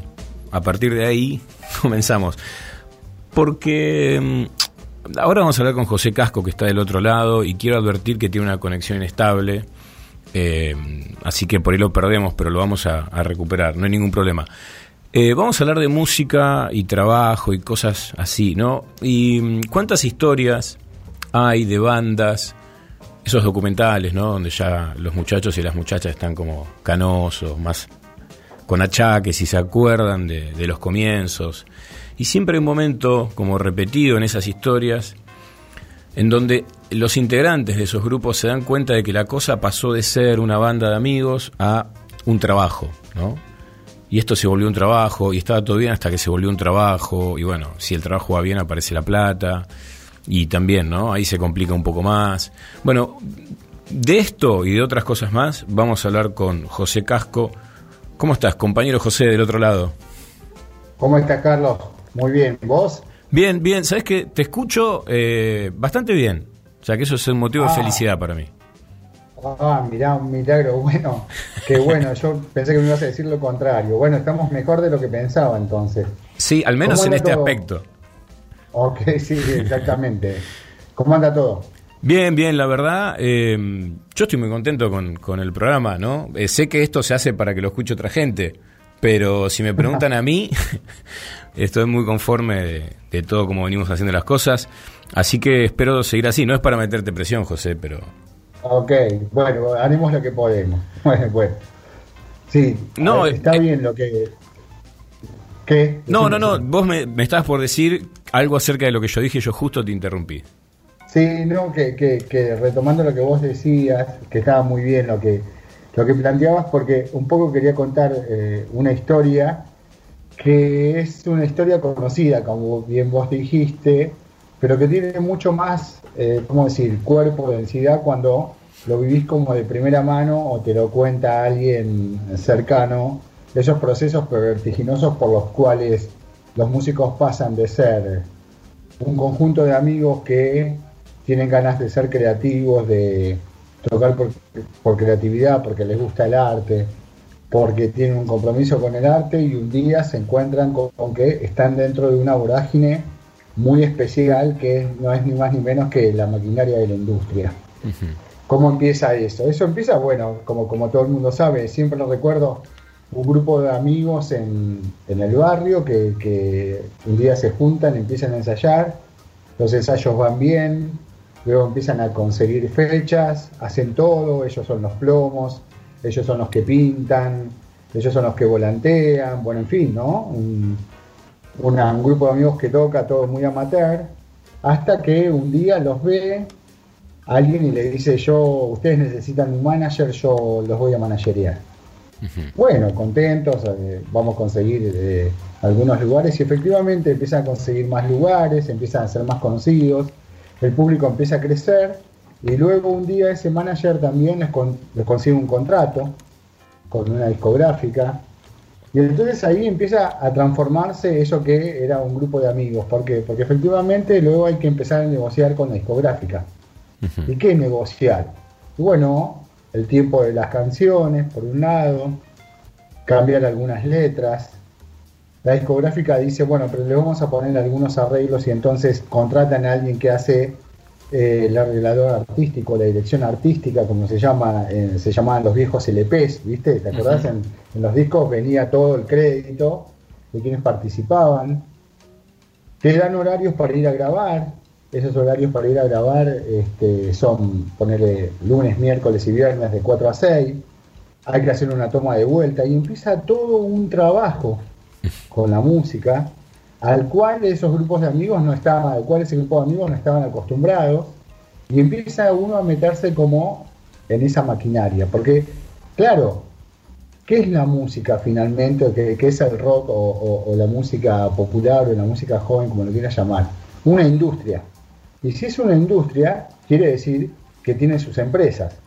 Pero eso no lo sabe, esto, esto lo sabían mis amigos porque, porque, bueno, pasaron por ese proceso. Pero es algo ya conocido, ¿no? Juanse de alguna manera también, este, eh, alguna vez contó eso de una, de una manera muy graciosa, este, de cómo se mueve esa industria, pero ya, si querés vos, a nivel global. Podemos, podemos escuchar a ver qué, qué decía Sí, Juanse sí, lo tenemos eso, a. Juanse que imita muy bien a Charlie y también al Carpo. Sí, sí. Ensayamos, laburamos. Él desapa- Charlie desapareció unas horas. Tuvimos que llamar a los bomberos, al conserje, a la policía. Eh, al final estaba durmiendo dentro del armario de, la habitación. Volteamos la puerta, pues no aparecía hacía dos días. Y yo fui el primero que entré y vi en el baño, estaba, había un diario flotando en, el- en la bañera y un patito, un patito de eso de plástico. Pensamos que se había ido del país, no sé. Y entonces un cana dice, abran todo, pues estaba todo cerrado, las ventanas, todo, todo. Y abrimos, cuando abrimos el armario, él estaba dentro del armario con una almohada, ¿entendés? Y por supuesto arriba de, abajo, entre, entre el, aparador y él había un whisky servido, bueno, hasta había- hacía un día que estaba ahí adentro. Pero bueno, llegó el día del show, ¿viste?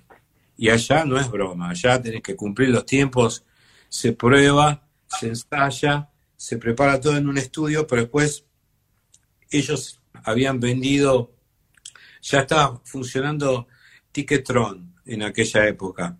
Eh, y era otro tipo de sistema, pero la gente había un cupo, ya había adquirido las, los tickets y el estudio estaba lleno.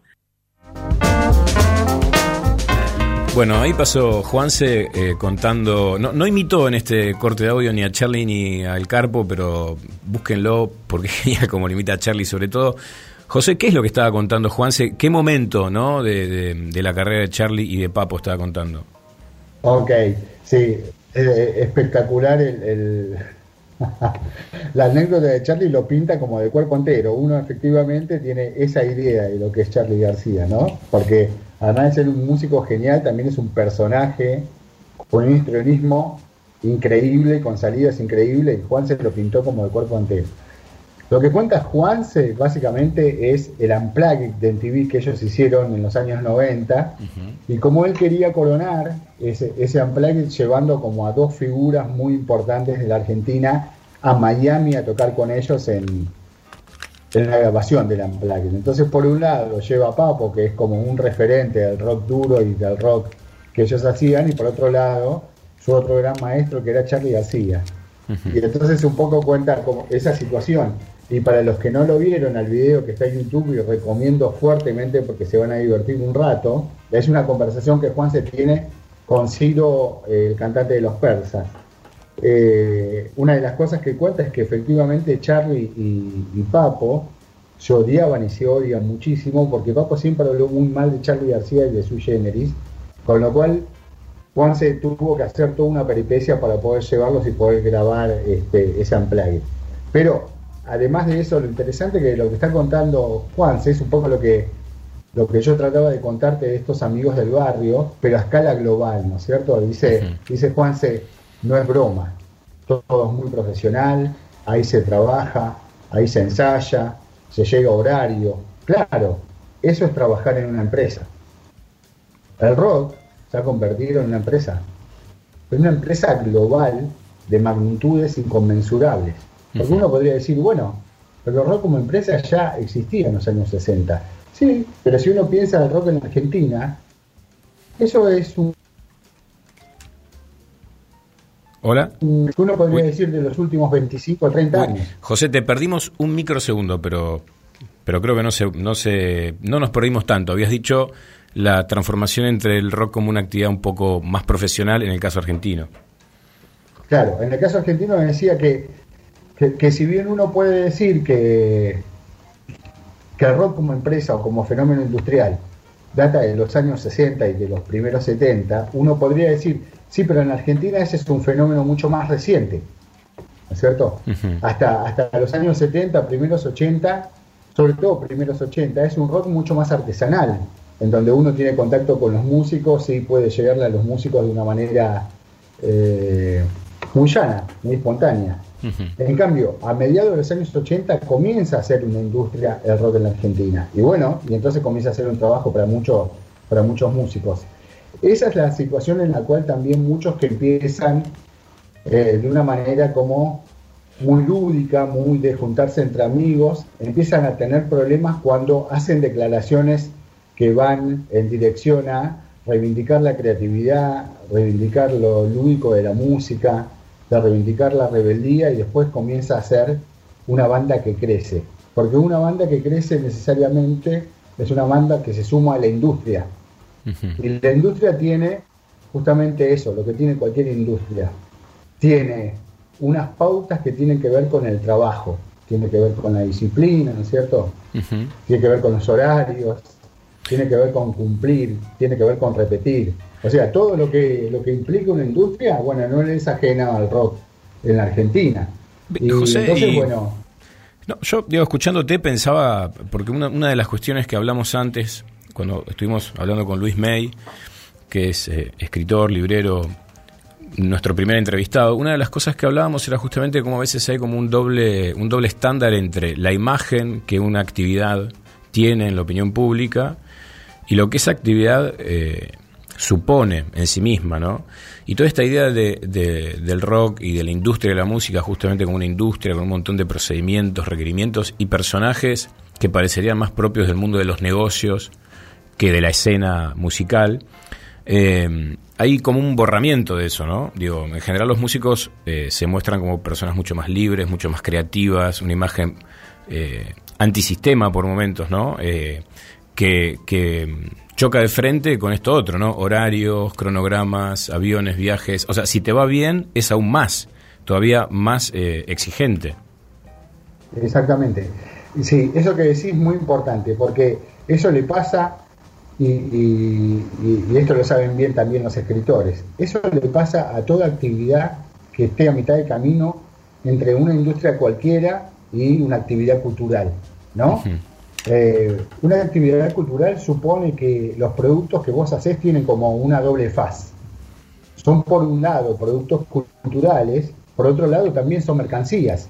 Y ese es un problema, porque toda mercancía supone vender, porque toda mercancía supone que quede decorosa para vender. O sea, cualquier proceso que tenga una mercancía, digamos, cualquier proceso estandarizado. Entonces, a las actividades culturales le aparece ese problema. Hay una tensión ahí muy resoluble, pero vos tenés razón, porque es muy importante eso que señalás. En general, los artistas de cualquier estilo, digamos, de cualquier género, tienden a presentarse y a tener una autorrepresentación de que ellos hacen las cosas sin ningún interés, ¿cierto? De una manera desinteresada o de amor del arte por el arte.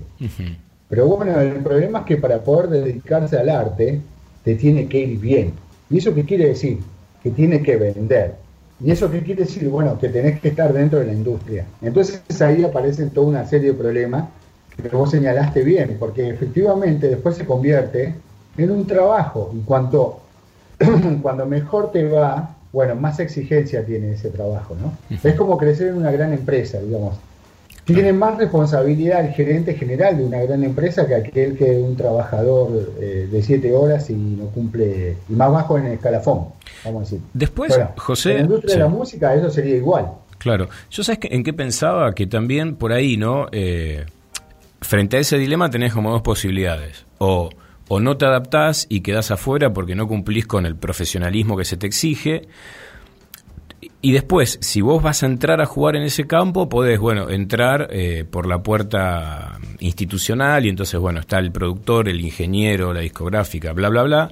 O si no, podés hacer algo mucho más riesgoso que sería construir tu propio mercado e intentar manejar el negocio completo, que es algo que intentó hacer.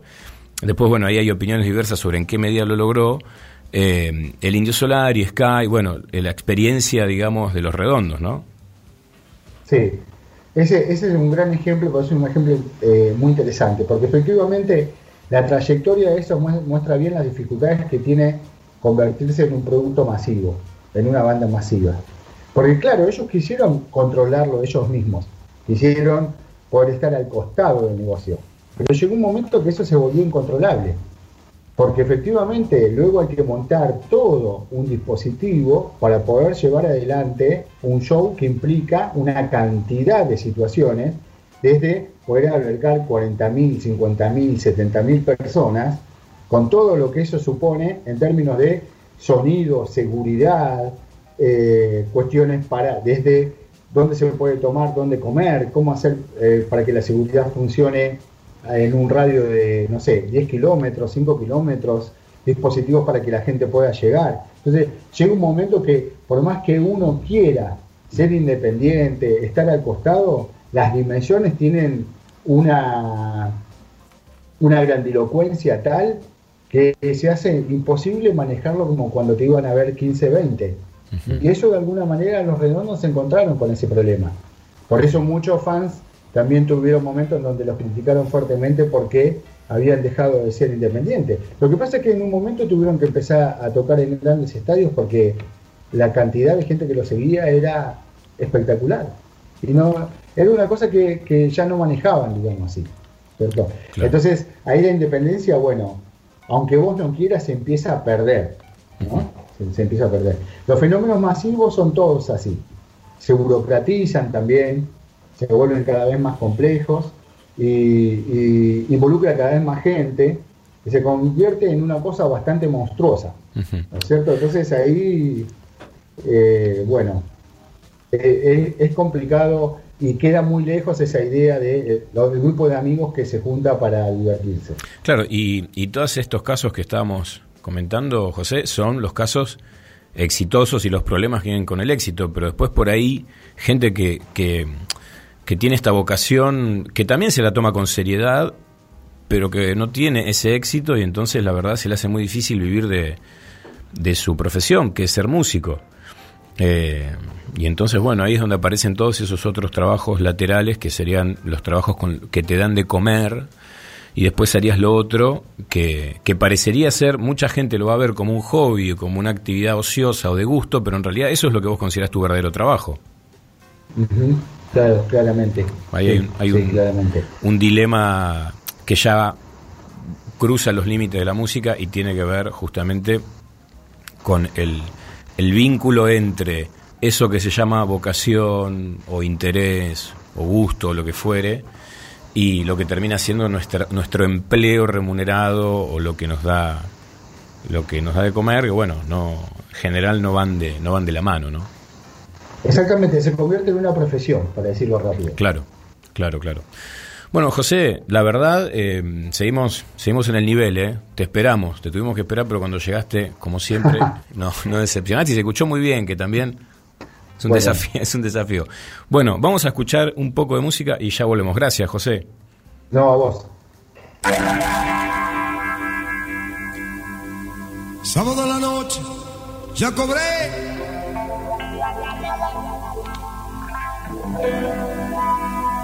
Y mi dinero yo me lo gané. Mi madre me dice, ven y quédate. Oh, oh. pero sábado a la noche. ¿Y qué puedo hacer?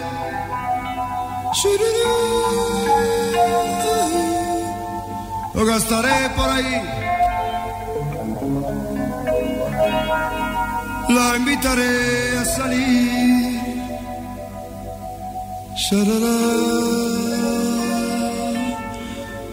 A recorrer la ciudad. Como yo soñé.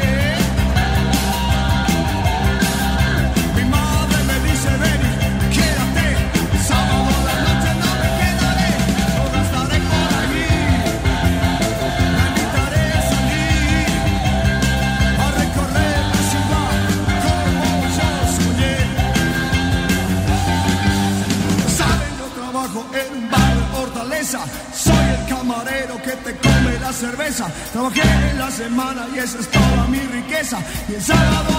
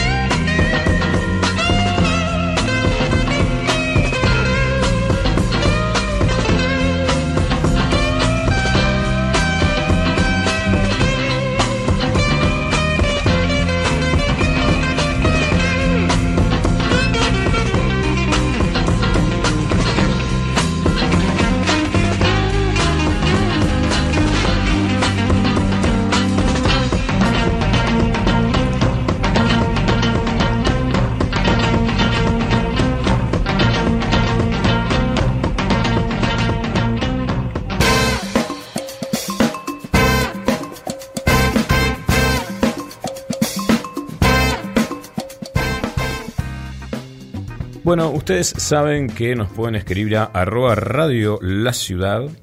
También pueden mandar un mensaje de WhatsApp al 11 696 5570, que es exactamente lo que hizo Agustín, que mandó una opinión muy interesante sobre el bloque en el que Melina estuvo hablando sobre el tema de trabajo sexual. Dijo, hola, buenas tardes.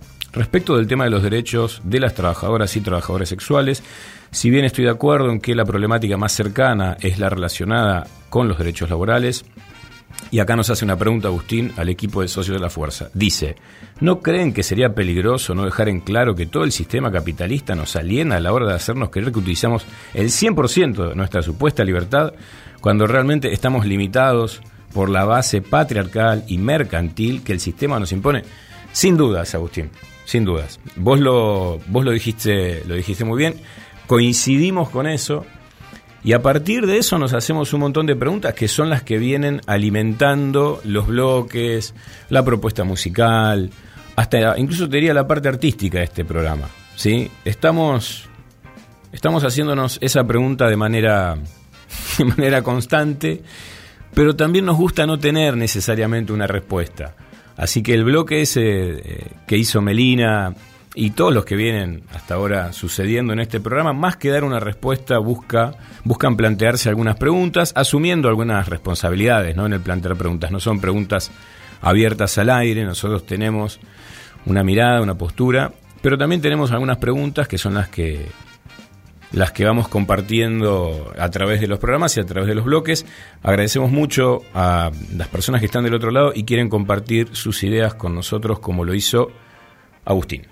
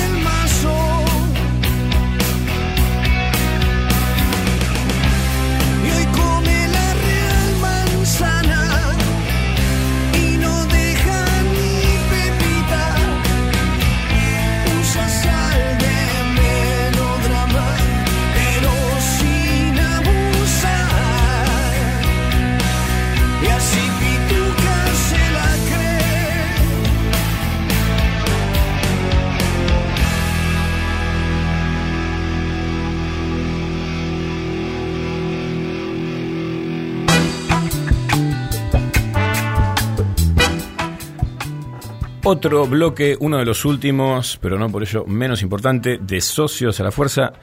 Del otro lado nos está escuchando Alejandro Kaufman. Alejandro, ¿cómo estás? Hola, ¿qué tal? ¿Cómo te va? Muy bien, queremos contarles, por si no lo saben, que Alejandro es docente, escritor, ensayista, crítico cultural y esto lo digo yo a título personal, una de las personas más agudas para ver situaciones en desarrollo, que son justamente las, las que nos están agobiando por todos lados en estos momentos. Alejandro, yo te quería hacer una pregunta. eh, a partir de una figura que una vez te escuché decir y que a mí me llamó mucho la atención, que es eh, la de extractivismo de la subjetividad, ¿no? Donde parece que se están fusionando, por un lado, el extractivismo ese que tenemos en la mente eh, de montañas volando por los aires y, y empresas que se llevan minerales, con cuestiones más íntimas y más propias de un fuero que parecería para mucha gente inexpugnable. ¿Cómo se vinculan estas dos cosas y, y qué estás entendiendo vos a través de esa figura?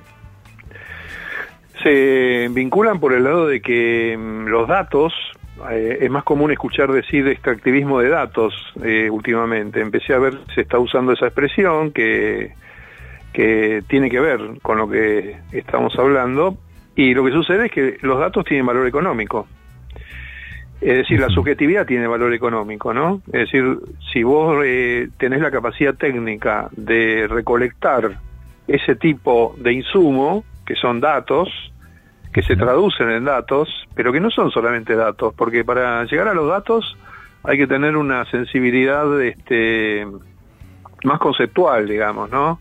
Es decir, hay que imaginar qué cosas a la gente le puede gustar o no, a qué puede responder o no, eh, cómo podés lograr que la gente haga ciertas cosas, ¿no es cierto? Es decir, eh, un- una clave de tanto de la política como del mercado es eh, el propósito para lograr que la gente haga ciertas cosas. Por ejemplo, en este momento eh, hay un, una- un supuesto objetivo que es lograr que la gente se cuide. Así que la, la- la discusión central de ahora es cómo hacer que la gente se cuide. Y mira, justo estaba pensando cuando me llamaste, ¿no?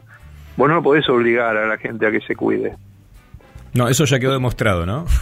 Pero lo que pasa es que, mira, eh, hay una imagen que te que quiero decir que es, ¿qué impide que la gente entre a un quirófano? ¿Qué impide que la gente entre al tesoro de un banco? Un banco está eh, con paredes de acero, o no sé qué son las paredes de los bancos, con policía, con un sistema de seguridad, porque alguien puede entrar y robar en el tesoro. Entonces vos podés usar la fuerza pública, podés matar para que alguien no entre a un banco. En cambio los hospitales son lugares completamente vulnerables, no no no están vigilados, no no no se pueden vigilar, no tendría sentido hacerlo. O sea, los hospitales son lugares muy vulnerables, mucho más que un banco porque hay vidas en juego. Y nadie entra, porque vos fíjate, alguien podría decir, ay, yo quiero ver cómo es una operación, voy a entrar.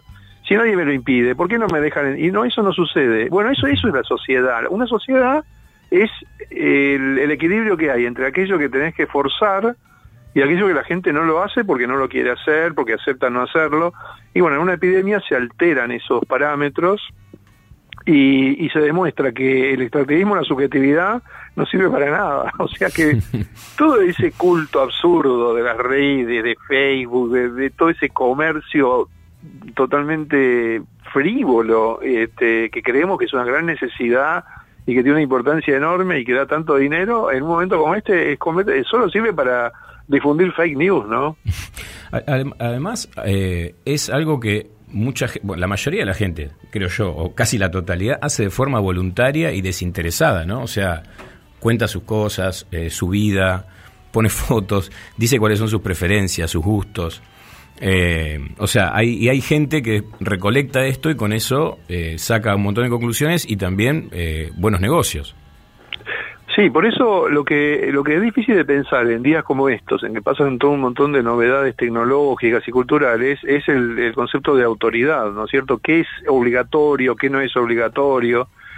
Que realmente cuando pensamos en algo obligatorio, vos fíjate con respecto a la pandemia, enseguida surge el toque de queda, sacar el ejército, la gendarmería, obligar a la gente, tener un control. Bueno, y eso eh, es muy limitado, sirve para algunas cosas, este, se le atribuye siempre una, una cualidad que no tiene, eh, cuando vos querés lograr que la gente haga algo, básicamente tiene que ser por persuasión, tiene que ser porque la gente lo quiere hacer. Entonces, eh, contar tu vida, mostrar lo que haces, que tenés cosas que son felices, que son agradables a otras personas, es algo que todos necesitamos hacer y que normalmente, o mejor dicho, hasta hace poco se hacía de otra manera, se hacía en el vecindario, por teléfono, por correo, y bueno, ahora que aparece una tecnología tan poderosa que nos permite tener 5.000 personas como máximo en Facebook eh, para, para tener relación, y bueno, es irresistible, es irresistible. Entonces, este, regular o discutir eso incluso, incluso comprenderlo se vuelve difícil.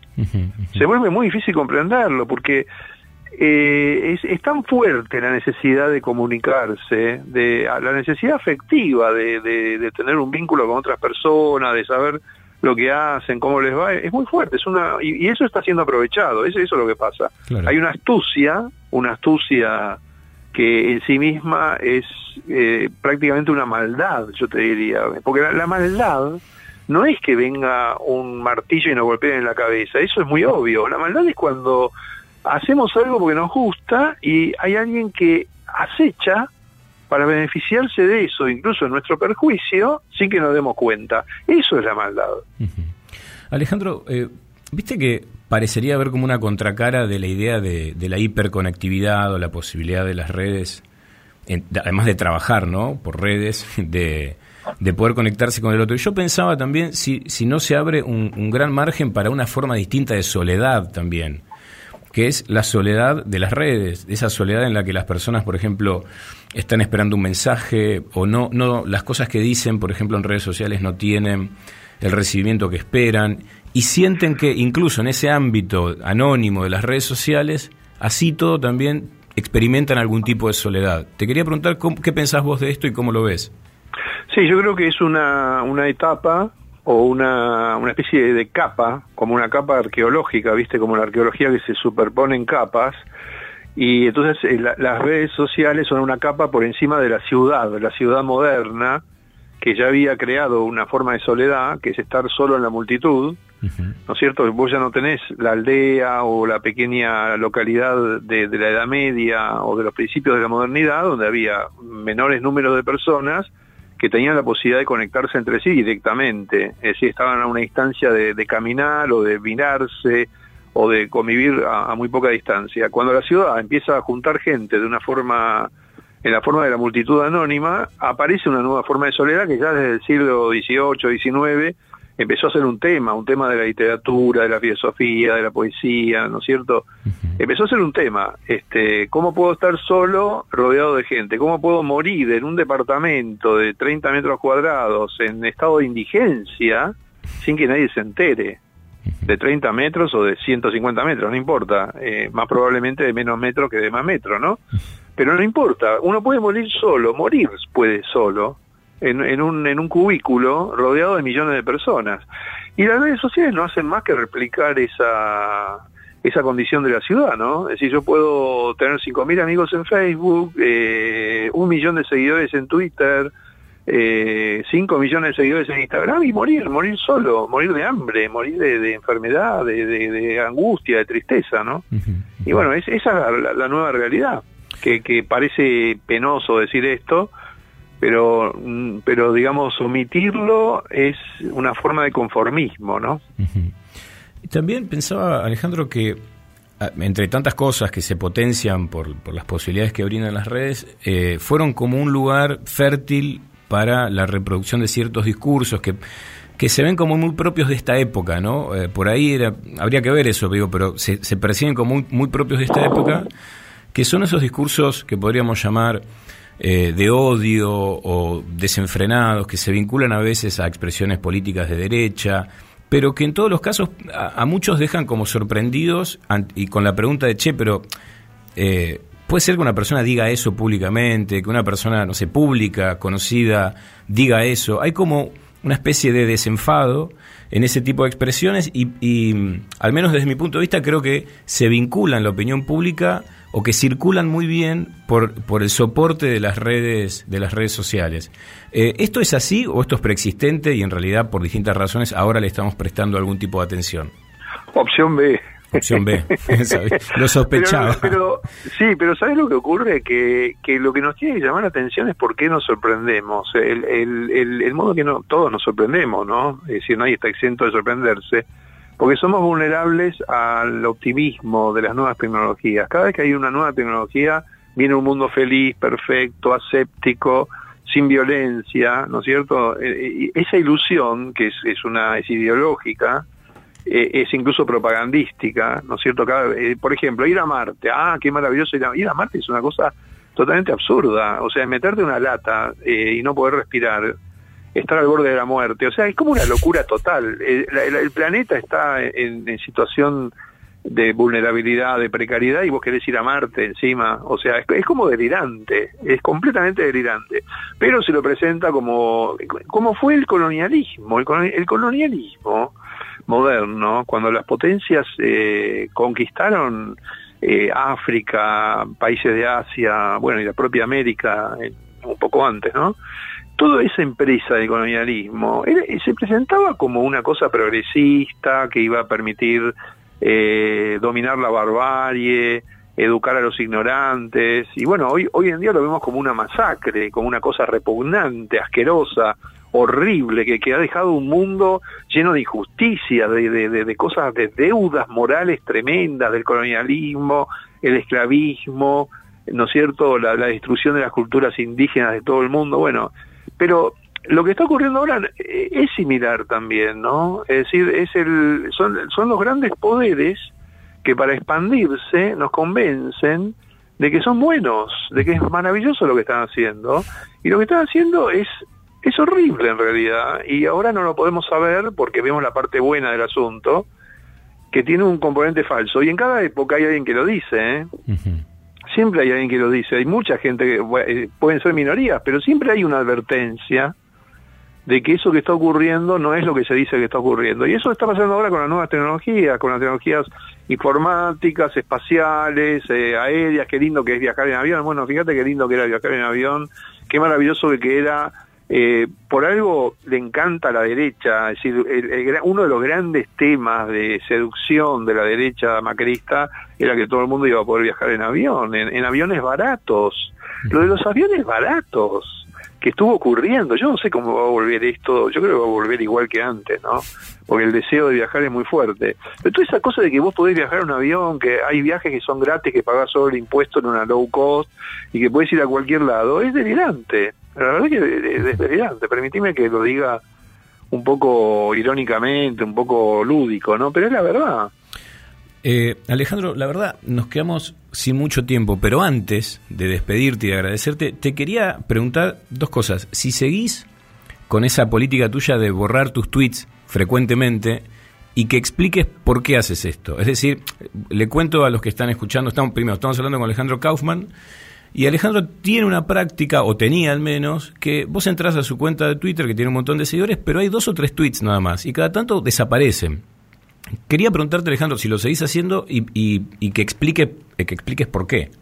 Sí, mira, yo eh, cuando empecé a hacer eso, que es, hace ya varios años, era algo más eh, inusual, pero vos fíjate que todas las redes empezaron a hacer lo mismo. Es decir, eh, empezó a, Yo simplemente quizá me haya anticipado, pero eso es muy relativo, porque muy rápidamente aparece una idea que puede no ser crítica, que es eh, no es deseable grabar todo, registrar todo, que todo quede, lo que uno habla. La vida, la vida no es una cosa que se archiva todo, que se guarda todo, que se recuerda todo, que yo puedo eh, ver qué dije hace día tal, el 3 de febrero de 1994. Bueno, qué dije durante todo el día. Eso, eso no es deseable, necesitamos olvidar. Entonces por eso las redes se van adaptando, tienen una enorme flexibilidad y vos fíjate que en todas las redes Inclusive hay redes que son así, hay redes que, que no, no tienen archivo, por ejemplo TikTok y Snapchat y Periscopio, Periscopio menos, pero Snapchat y TikTok están basados en la idea de borrar todo, o sea que dure 24 horas. Las historias de WhatsApp, de Facebook, todas tienen una cosa para que vos digas algo y no quede grabado, que nadie pueda ir y mirar qué dijiste hace un año, porque bueno, no te interesa, ¿no? Este, lo mismo esta conversación, viste que está Radio Q, se graba todo, Claro. este, bueno, está ocurriendo una especie de discusión sobre qué queremos guardar y qué no, como fue siempre, porque siempre el tema de la cultura, de la civilización, es que no querés guardar todo, entonces a veces hay recuerdos que se destruyen, ¿viste? Eh, vos tenés un recuerdo y lo destruís porque estás enojado de una novia que tuviste o de, de alguien con quien te enojaste, entonces rompés las fotos. Bueno, esa, esa, esa es la, la- la idea que me interesa trabajar con, con lo de borrar los tweets, ¿no? Poder decir algo que no sea para un archivo, que sea dicho hoy, como esto que te estoy diciendo ahora. Bueno, Alejandro, muchísimas gracias, muchas, pero muchas gracias. Eh, un placer hablar con vos, espero que haya pasado lo mismo del otro lado. Eh, y Para mí siempre es un gusto enorme hablar con vos. Bueno, muchas gracias, Alejandro. Bueno, despedimos a Alejandro Kaufman y junto a él nos vamos nosotros también. Hasta la semana próxima. Esto fue Socios a la Fuerza. Muchas, pero muchas gracias por escucharnos.